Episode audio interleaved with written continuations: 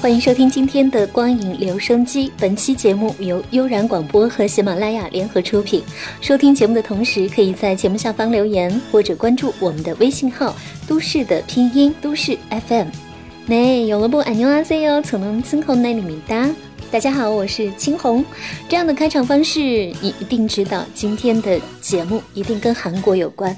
没错，就像你现在听到了这首歌，是来自于那部剧里的一个插曲。今天的节目与以往不太一样，没有跟大家分享电影，而是跟大家分享了一部韩国电视剧，一部蕴藏着巨大美好能量的神奇韩剧。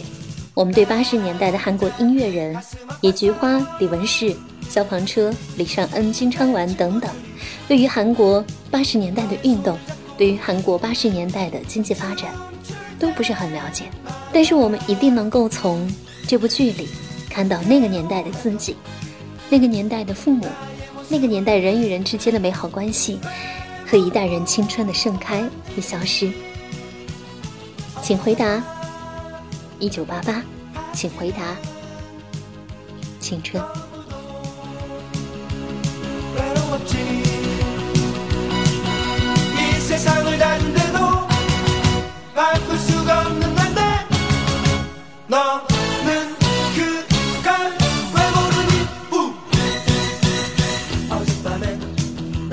是的，这部剧我相信很多人都看过，请回答一九八八。所以在网上可以看到很多的评论，这部剧是心中最爱的韩剧，没有之一。眼泪和笑声证明了一切。是的，这部剧我是哭着看完的，几乎每一集我都会看哭。那到底是怎样的人物关系，怎样的故事情节，怎样的年代，会让看的人有那样深的感触呢？从现在开始，跟我一起走进。一九八八，青春的那个时代。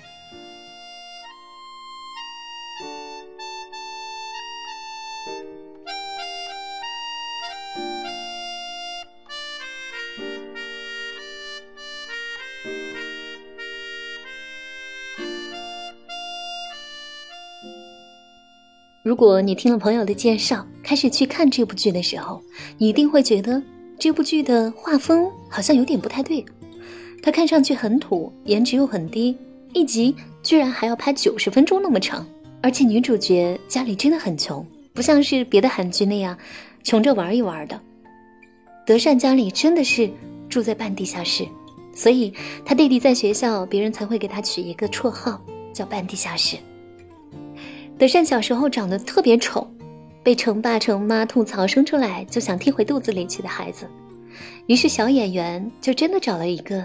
这样的小姑娘，看上去又丑又特别可爱的姑娘。所以说，请回答系列到底有什么魔力，让观众放着三个大台的长腿欧巴不看，来看这样的男主呢？没错，可能有人要说，因为一九八八年那个时候的韩国整容脸还没有量产。但是只要你看下去，那些被我们吐槽过又丑又土的人物，无一例外的都迸发出。他们的闪光点，成功的怀旧剧总是能够很好的刻画群像，才容易让观众产生啊，我也有过这种青春的感觉。青春之所以美丽，恐怕这就是原因。在那刹那的瞬间，耀眼的闪烁之后，就再也回不去了。双门洞凤凰堂巷子里的五家人，他们最初看上去或尖酸刻薄、呆滞木讷，或者一无是处。但是总有一刻能够反转，每一个平凡的角色，都能够成为主人公的时刻。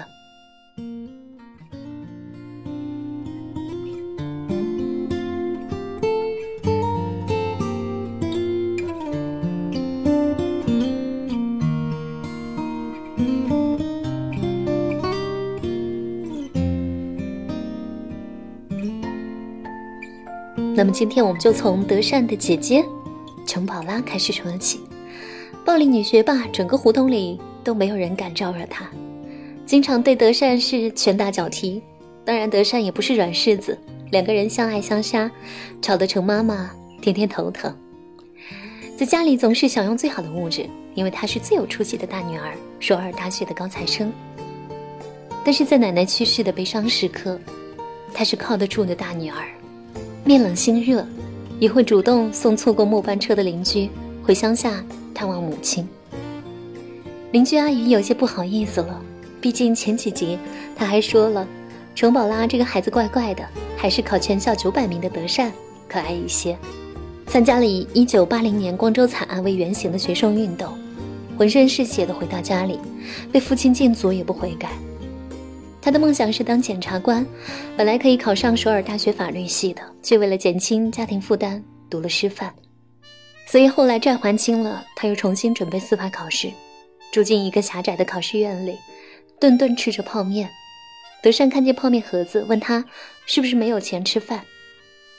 结果他说是没有时间吃而已。所以顿时是不是觉得陈宝拉很酷？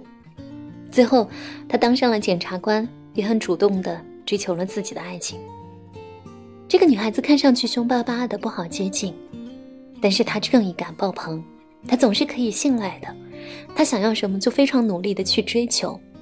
在爱情里的时候，也会细腻到记得为了男朋友换上一副更好看的眼睛。而那个考全校九百名的程德善。学霸姐姐是他的噩梦，弟弟也是个麻烦。他们俩的存在，令二女儿德善在吃穿用上都习惯了谦让。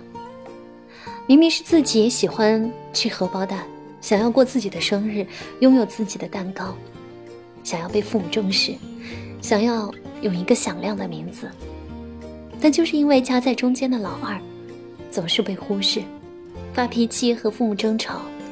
心有愧疚的爸爸，补上了蛋糕，不好意思地说：“真的对不起，我们也不懂。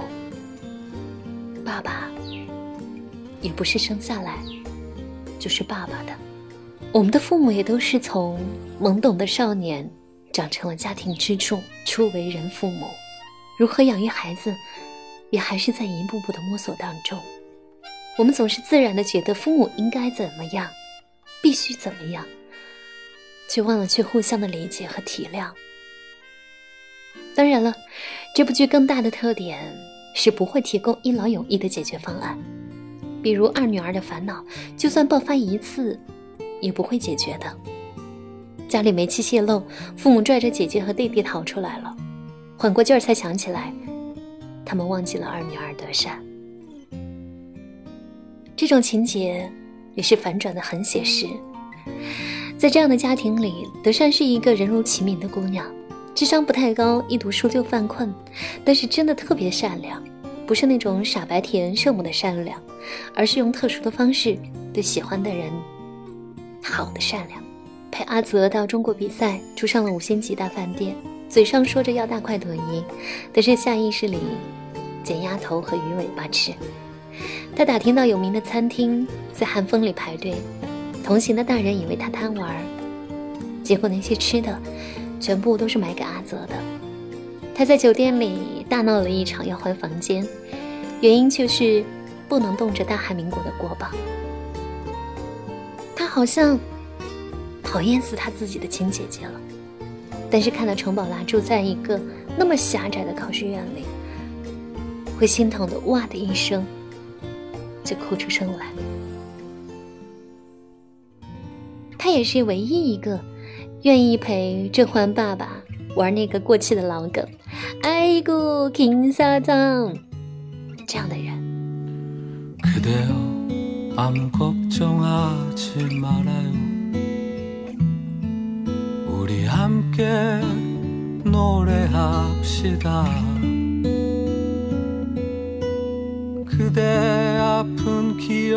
모두 그대여. 그대 가슴에 깊이 묻어버리고.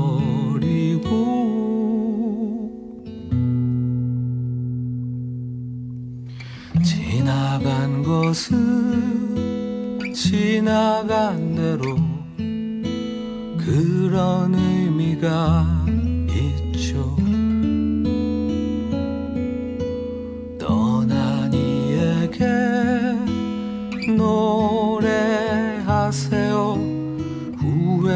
없이 사랑했노란 말해요.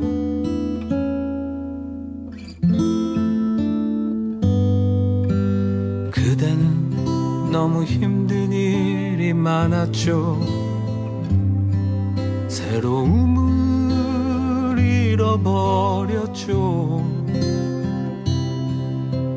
그대 슬픈 얘기들 모두 그대여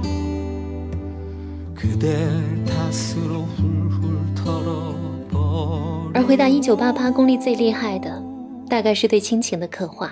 一九八八里展示了形形色色的父母，怂的、横的、工作狂的、家里堆儿的、富有的、贫穷的，但是他们终究是可以依靠的。从生活细节里折射出来的亲情，比起粗暴的喊口号更打动人。当宝拉因为参加游行被有关部门的人试图带走，心急火燎找他的妈妈，对着警察语无伦次。看到妈妈低声下气的求着对方，似乎没有尊严的哀求。程宝拉好像明白了什么。对于父母来说，儿女的健康和平安才是最重要的。在这种时候，自尊又算得了什么呢？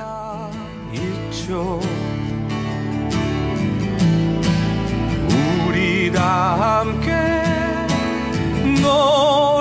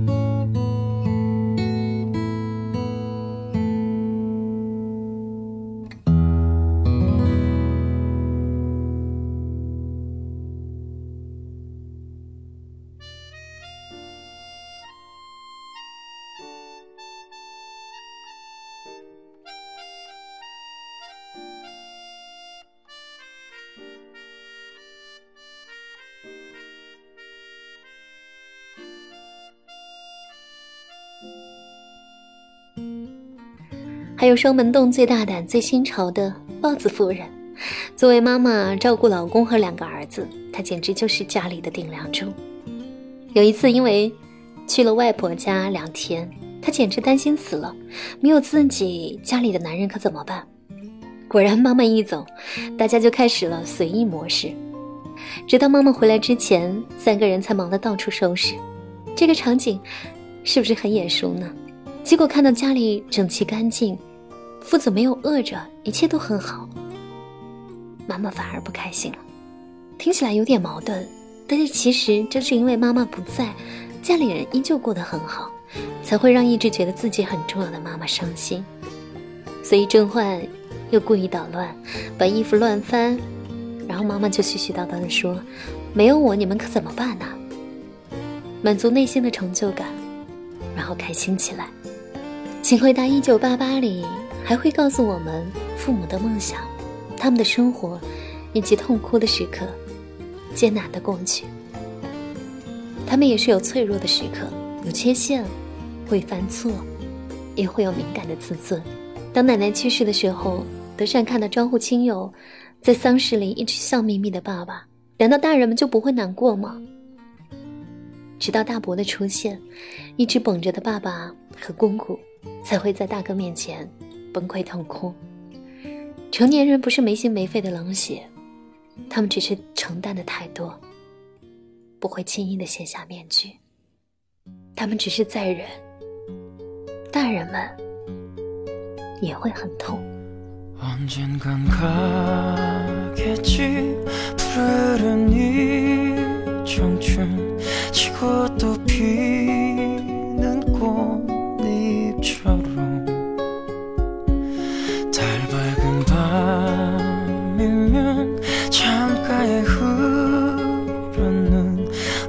젊은 영가가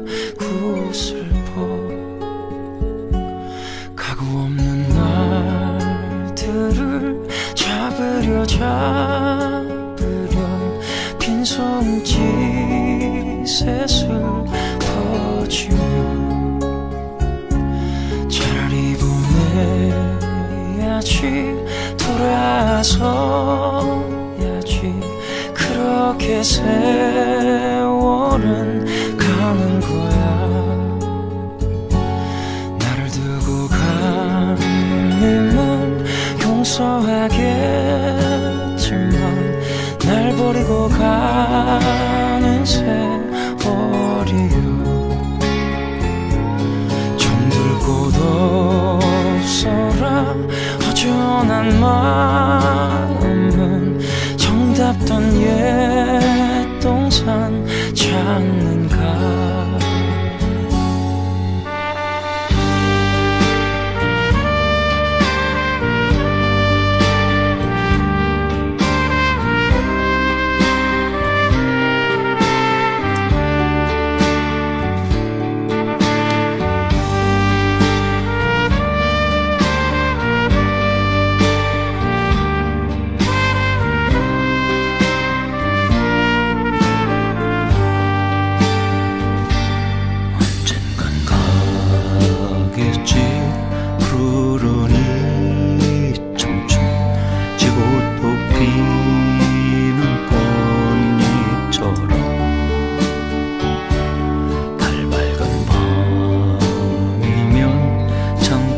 흐르는 내 젊은 영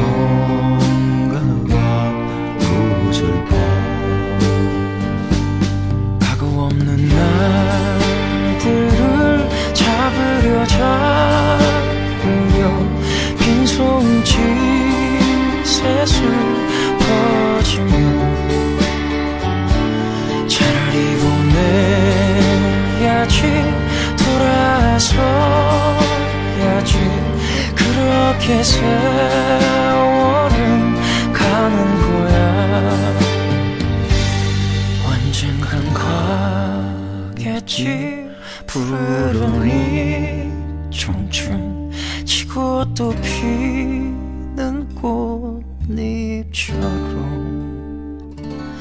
달 밝은 밤이면 창가에 흐르는 내 젊은 연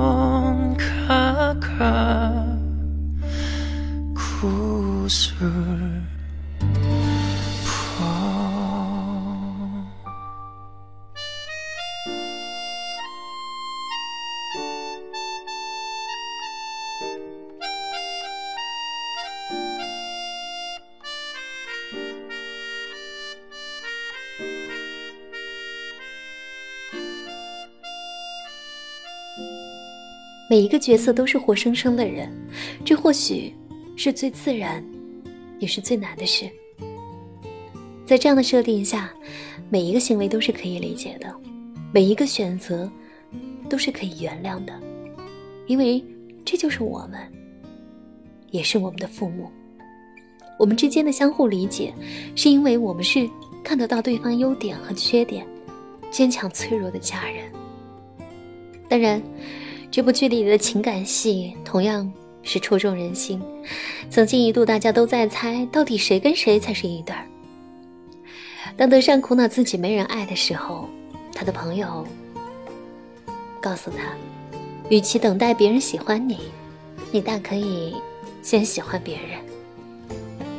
女生的心事就是会在日记本里写那些粉红色的小秘密。会给电台主播写信，会在喜欢的人面前手足无措，可以换上整齐的衣服去面对。德善是幸运的，他有一群那么铁的小伙伴，那么多人真心的爱着他。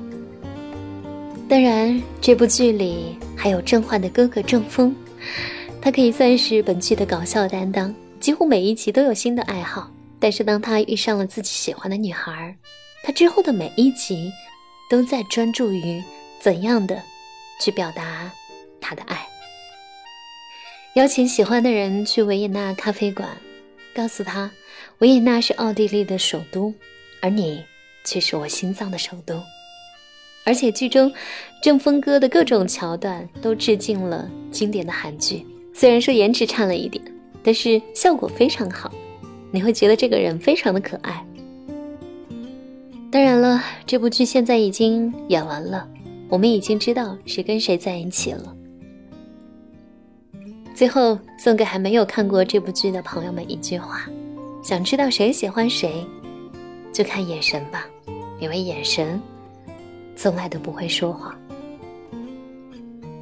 现在是二零一六年四月底，马上快五月了，高考季即将来临，高三党。刷夜刷到流鼻血，可是竟然很自豪，没流过鼻血，总熬过大夜，没在深夜最后一个锁过教室的门，没在清晨爬出来背过单词，简直就不足以谈人生。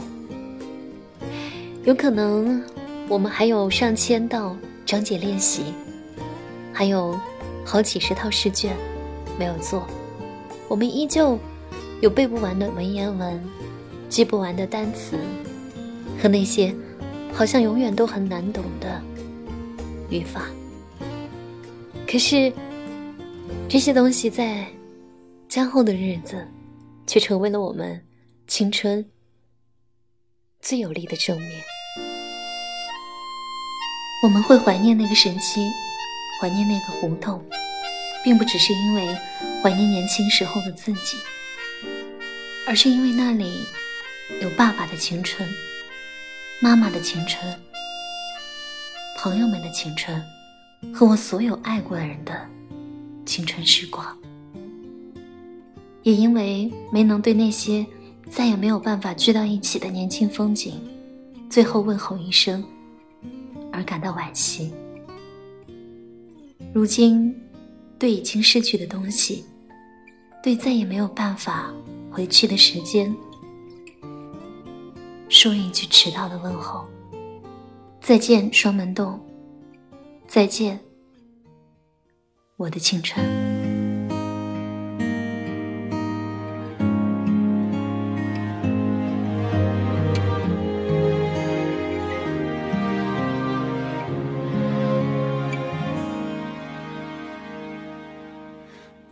没有狗血，没有主角光环，没有上帝视角。这样平时温暖又普通的日子，才是我们闪着光的青春岁月。请回答一九八八，请回答青春，实在是有太多的内容想要跟大家分享。如果你真的感兴趣的话，可以搜来看一看这部温暖又神奇的韩剧。我是青红，感谢收听今天的光影留声机节目之外，你可以关注到悠然广播的微信公众号“治愈系广播”来收取。更多的精彩内容，下一期节目再见。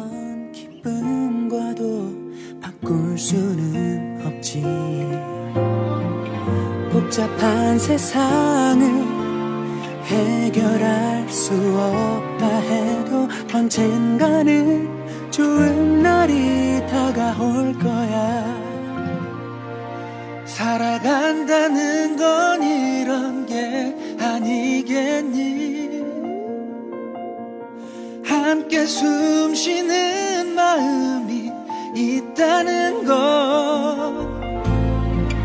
그것만큼 든든한 벽은 없을 것 같아.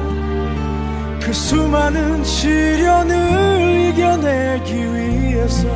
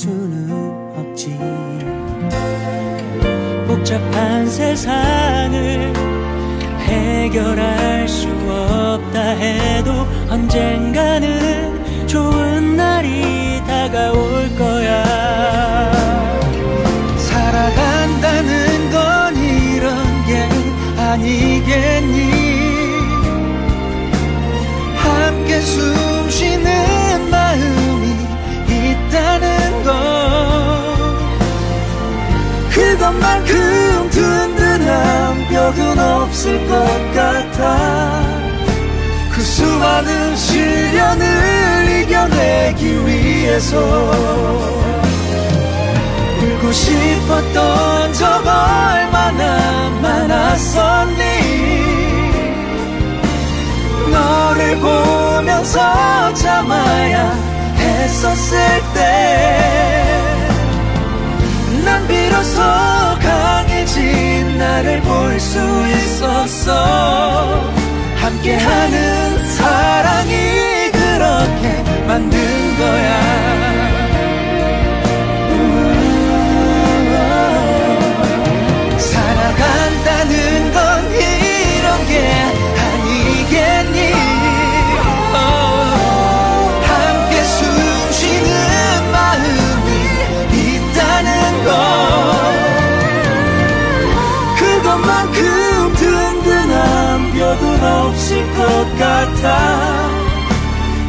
수많은 시련을 이겨내기 위해서.